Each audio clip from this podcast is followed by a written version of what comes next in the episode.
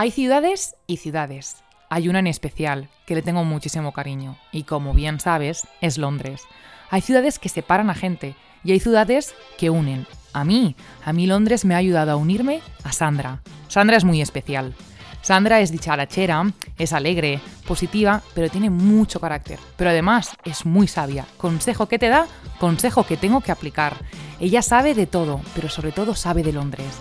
Así que sí, hoy en el baúl vengo muy bien acompañada. Vengo con una experta.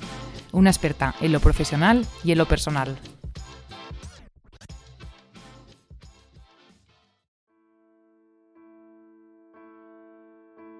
Bienvenidos al baúl de la curiosidad. Bueno, como te he dicho, vengo acompañada. Hoy vengo acompañada de Sandra, así que lo primero de todo es, Sandra, preséntate. Pues hola, soy Sandra y yo soy amiga de Irene en Londres. Somos de la misma ciudad, de Barcelona, y llevo tres años en Londres. No sé tanto como ella se piensa, pero sí que me apasiona esta ciudad y además vine porque esto era para mí un sueño hecho realidad. Estudié Derecho en España, en Barcelona, pero me vine aquí porque yo quería ser fotógrafa. Estoy abriéndome camino en ello, soy fotógrafa, ilustradora y guía turística. De todo un poco. y veterinaria, casi. Como bien te he dicho antes, Londres nos unió. ¿Pero qué parte de Londres nos unió? Nos unió el sur de Londres. Ahí en la City, muy cerquita, trabajábamos juntas. Da, claro, cuando salíamos de trabajar, lo común era pues ir al sur, ir al Borough Market, pasear por Sadak y bueno, hasta fuimos al Millennium Bridge un día caminando. La cuestión era estar juntas. Pues hoy en el baúl te traigo, bueno, no, te traigo no. Os traemos todas las historias y curiosidades del sur de Londres, porque en él vamos a viajar por el tiempo, porque sin quererlo, en cada pared, en cada edificio está escrita la historia de esta ciudad.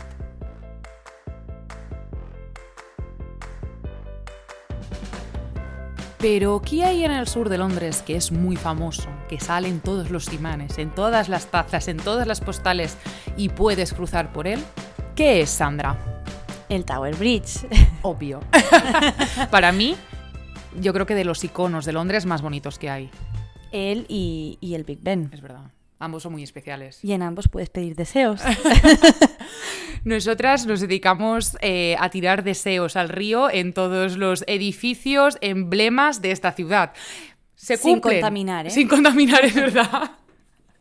y los escribimos con lápiz de ojos. O sea, ni lápiz tenemos. En definitiva, que el Tower Bridge es muy bonito. Pero ¿qué nos tiene que contar el Tower Bridge? A ver, Sandra. Pues muchísimas cosas, porque Londres en la época que se construyó el Tower Bridge vivía del comercio, del comercio de productos que se traían de todas sus megacolonias que tenían alrededor del mundo. Estamos en plena época victoriana y Londres tiene un montón de puertos, un montón de almacenes en la zona del río. Pero lo que no hay es un puente. No podemos poner un puente en esa zona porque si no estos barcos, estos navíos altos de vela no pueden pasar por todos esos puentes. Tenemos el tope en el London Bridge, que os tengo que decir, Irene creo que está de acuerdo conmigo, que es uno de los puentes más feos que puedes encontrar. No es el, el Tower Bridge, que nadie nos lo confunda hasta que con el invento o la nueva creación de lo que es el hierro y el acero ya podremos crear un puente que de alguna forma se eleve para dejar pasar esos barcos. Pensad que se empieza a construir en el 1886. En el 1884 se está construyendo la Torre Eiffel en Francia, con lo que ya todas estas grandes ciudades están mirando hacia el futuro con este nuevo producto. En Londres se construye el Tower Bridge y hemos dicho que tiene acero. Tiene 11.000 toneladas de acero bajo esa estructura de piedra que vemos ahora. Muy poquitas. Y eh, la esconden en piedra. ¿Por qué la esconden en piedra? Pues porque ellos son ingleses, son conservadores. Ellos quieren a la monarquía, no como en Francia, que les decapitan a los reyes. Con lo que ellos dicen, no, no, no. París, que además son muy amigos. Sí, súper. París hace un edificio de acero, aquello bien atrevidos. Nosotros no, nosotros escondemos el acero. Es por eso que aparentemente vemos dos torres de piedra, pero imaginaros si fueran dos torres de piedra real, cuando esas placas suben, las torres caen para los lados. Cuando acaban de construir el puente, todo el mundo quiere ir a ese puente a verlo, así que se llena de gente. Imaginaros, Londres era la ciudad más moderna del mundo. y eh, crean dos pasarelas entre torre y torre, en principio para que pase la gente mientras el puente se está elevando, sobre todo estos obreros que no pueden llegar ni cinco minutos tarde a la fábrica. ¿Y qué pasa con esas pasarelas? Que además lo que hacen es soportar las dos torres, evidentemente tienen una, función arquitectónica. Eh, ¿De qué se llenan esas pasarelas, Irene? Se llenan de gente. sí, pero no gente cualquiera. No, de gente un poco turbia. Sí, de, los Peaky Blinders. Pensad que además hemos dicho que el puente se empieza a construir en el 1886. Fijaros que quién habrá suelto en las calles de Londres en el 1888. Pues, y una persona en concreto, Jack el Destripador. Ah, que además... la anécdota aquella. Ah, sí, que que el destripador, los españoles que somos muy listos y se nos da muy bien el inglés, no entendemos Jack the Ripper, como se le llama, que es destripador en inglés, sino que entendemos Jack the Piper. ¿Qué, ¿Qué significa Jack the Piper en español? Significa Jack el gaitero. y encima ni siquiera le pusieron eh, Jack, le, pusieron Jaime. Jamie. Jamie. Jamie el, gaitero. Es decir, que le cambiaron el nombre de principio a fin. Nombre de cerveza. sí. Es verdad.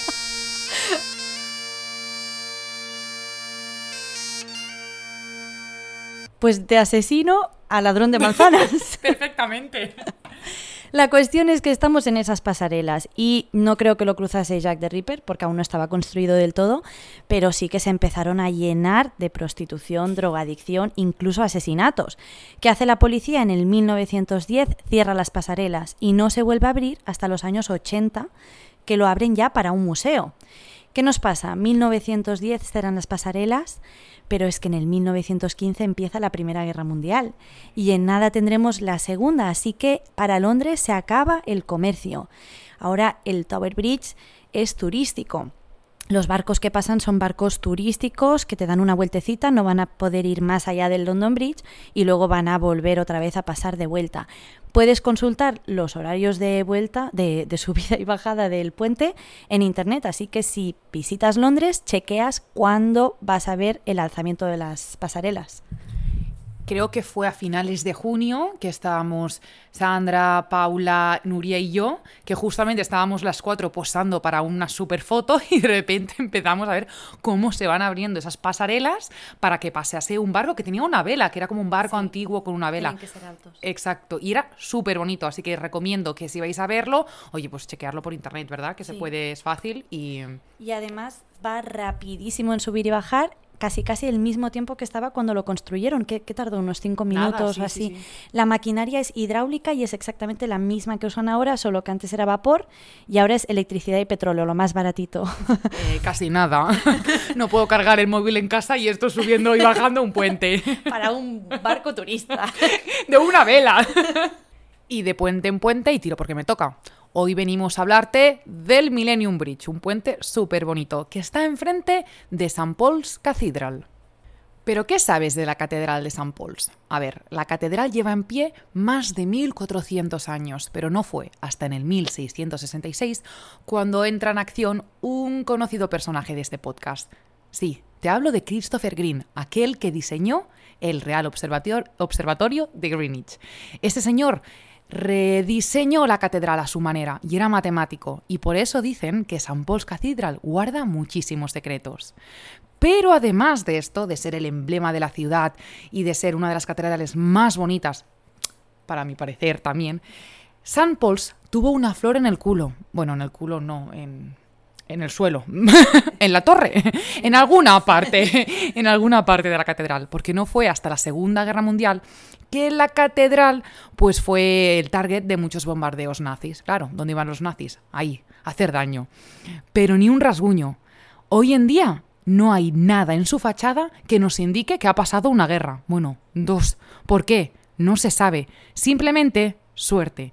El 12 de septiembre, de septiembre de 1940, una bomba cayó justo en la torre situada en el sudoeste de la catedral, pero la bomba no explotó.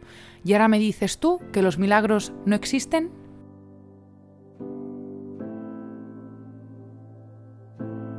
Pero a ver, Irene, si me has dicho que de puente en puente, ¿dónde está el puente? Eso, eso que te lo explique Sandra.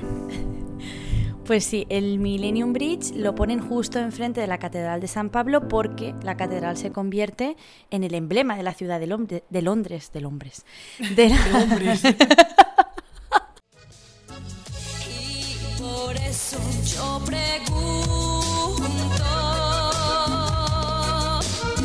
¿quién es ese hombre que me mira y me desnuda? Una fiera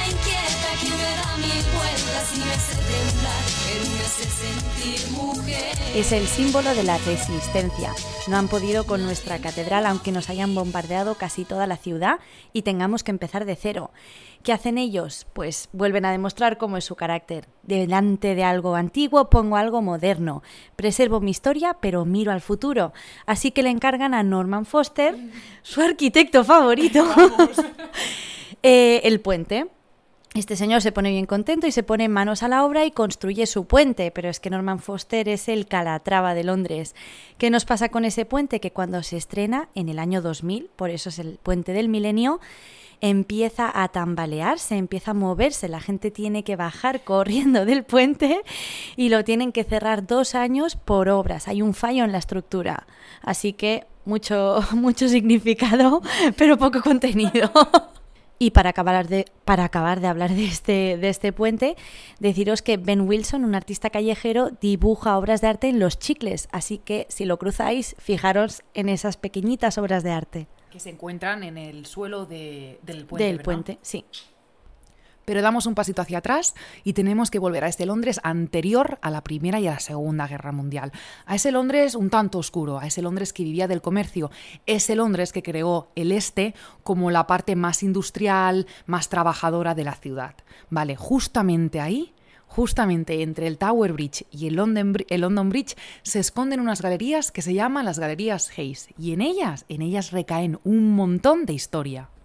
Bueno, que tú dices galerías, pero en verdad el origen de eso era un muelle, un muelle de carga y descarga que hemos dicho de estos barcos que venían a traer mercancías.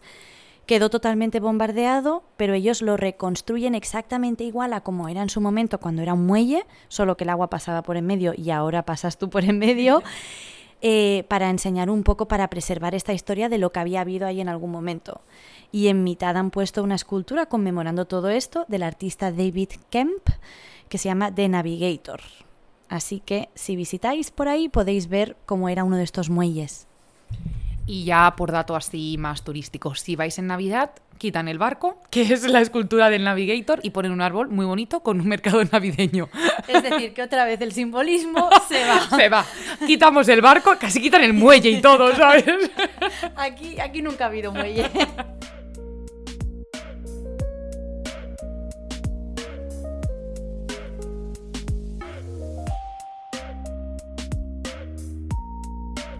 Vale, pues tienes que seguir en ese muto oscuro, en esa zona, no sé, bastante pobre, ¿no? De, Londres es el sur, que necesita el dinero, que necesita eh, un poco de luz. Pues hay una historia muy bonita que está dentro, eh, está explicada por mí dentro del baúl de la curiosidad del Instagram, así que ya te envío para aquí, para que lo vayas viendo. Y en ella te explico la historia del Dr. Salters. Si pasas por Bermondsey, justo al lado del río, hay una estatua de un hombre leyendo un periódico con una mujer, una hija y un gatito. Esa figura, esa escultura se llama El sueño del Dr. Salters. ¿Quién era este Dr. Salters? Este señor, este doctor... eh, A la gata de Irene le gusta el doctor Salter. Ahora mismo mi gata es colaboradora de esta sección y es que eh, ese señor, eh, así eh, muy resumido, era un doctor del Guy's Hospital, también del sur de Londres. Era muy, muy devoto de dónde era él, que era del sur. Pero ¿qué hizo? Vio que Bermondsey era una zona muy pobre, donde la pobreza era extrema y no habían hospitales, no habían esos centros de salud primaria. ¿Qué hizo? Crear el primer centro de salud primaria de todo el sur de Londres. Además, era gratuito, porque en aquel entonces, si no recuerdo mal, eran unas 5 libras, 6 libras, simplemente entrar y que te atendiera un médico. Así que él lo que hace es, oye, cojo esta voluntad, esas ganas de ayudar a la gente y pongo aquí un centro. Se enamora de una enfermera y de ella nace Joyce, su pequeña hija, pelirroja, monísima. Luego, ¿qué pasa? Que ellos son tan fanes y tienen, tanto, tienen ese espíritu de ayudar a la gente, de no rendirse, que ellos crían a, a Lloyds en Bermondsey, en ese sur de Londres, donde está la pobreza, las enfermedades. Y la hija se infecta de la fiebre escarlata y fallece a los pocos días. Así que esa paradoja es muy bonita cuando vayas a la escultura, porque podrás leer que, que su sueño era ver a su hija y a su mujer creer, eh, crecer en ese barrio, pero al final lo que él creía se lo, se lo quitó. Entonces, esa paradoja de lo doy todo, pero al final me lo quitan. Y si pasáis por, eh, por Bermondsey, aparte de eso, tenéis también un pub que se llama eh, el pub de Mayflower, que es donde embarca este barco a las nueva, al nuevo mundo, a América, concretamente a lo que ahora conocemos como Massachu- Massachusetts. Uy, qué acento más americano acabo de poner. Y nada, simplemente que Bermondsey, aparte, no tiene nada de eso turístico, pero es una zona muy bonita donde puedes además tomarte un cafelito y ver el, el Támesis. Ser o no ser. William Shakespeare.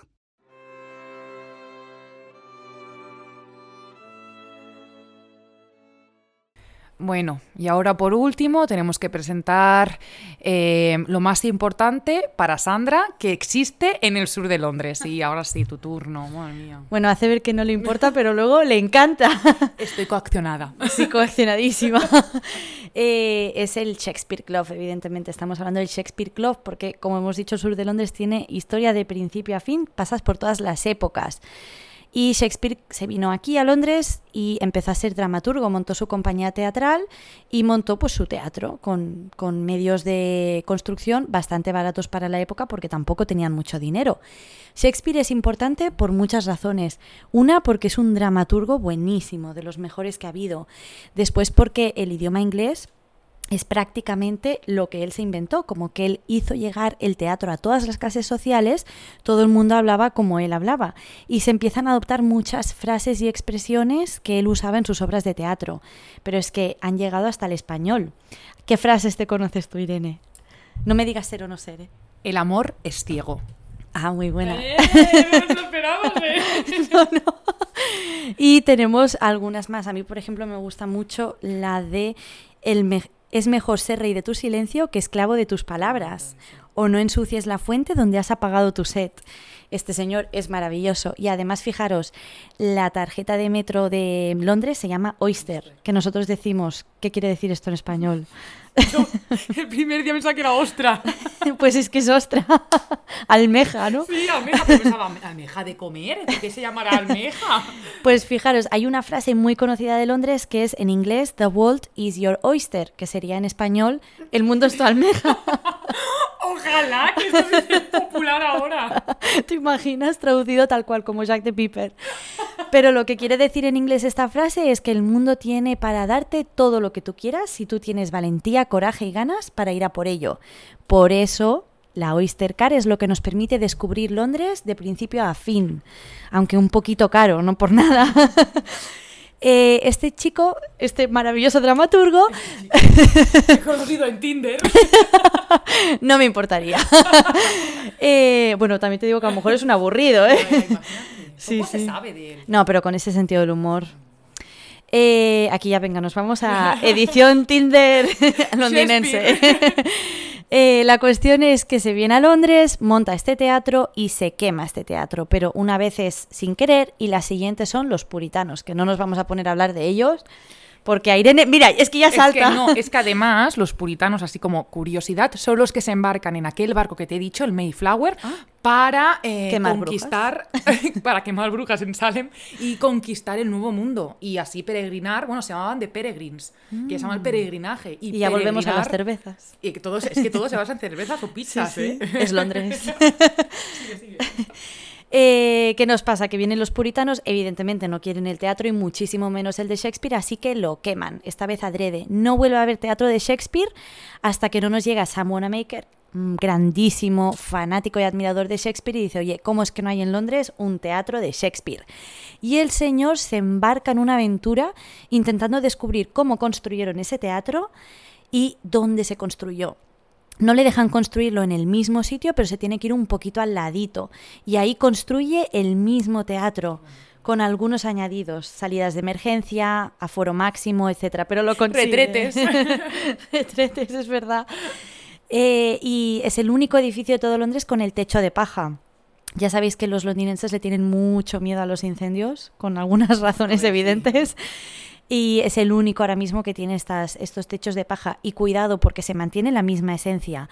Cualquier persona puede ir a ese teatro. Hoy en día puedes ir a ese teatro por 6 libras de pie en la zona del centro. Y además, pues ves obras de una compañía teatral maravillosa, porque no cualquier actor actúa ahí. Es increíble. Sí. Nosotras tuvimos la oportunidad de ver el Mercader de Venecia, ¿verdad? Y fue maravilloso. Lo vimos en la sala... Exacto, exactamente. Y fue increíble. eh, la luz era totalmente natural, con velas, los personajes cambiados pero muy actualizados. El final incluso también fue cambiado. eh, de las mejores La experiencias. prueba de que Shakespeare siempre nos hablará en un idioma universal, de todas las épocas.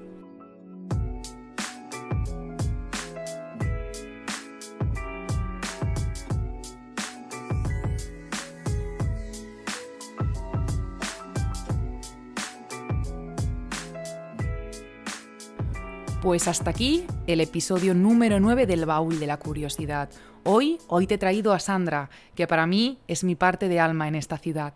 Además, quiero terminar con una frase, porque a Sandra y a mí, aparte de Londres, nos unió una mala experiencia laboral, sí, aquella de la City. Pero ¿sabes lo que he aprendido? Que los amigos que tienes y cuya amistad ya has puesto a prueba, engánchalos a tu alma con ganchos de acero. Y eso, eso he hecho con Sandra. Muchísimas gracias y como siempre te digo, pásate por el baúl de la curiosidad y ahí verás toda la información que he utilizado para este episodio, todos los reels, todas las curiosidades que esconde esta ciudad. Y nos vemos muy pronto. Y ahora sí, te prometo que a lo mejor el siguiente, si eso, es de qué? Del Titanic.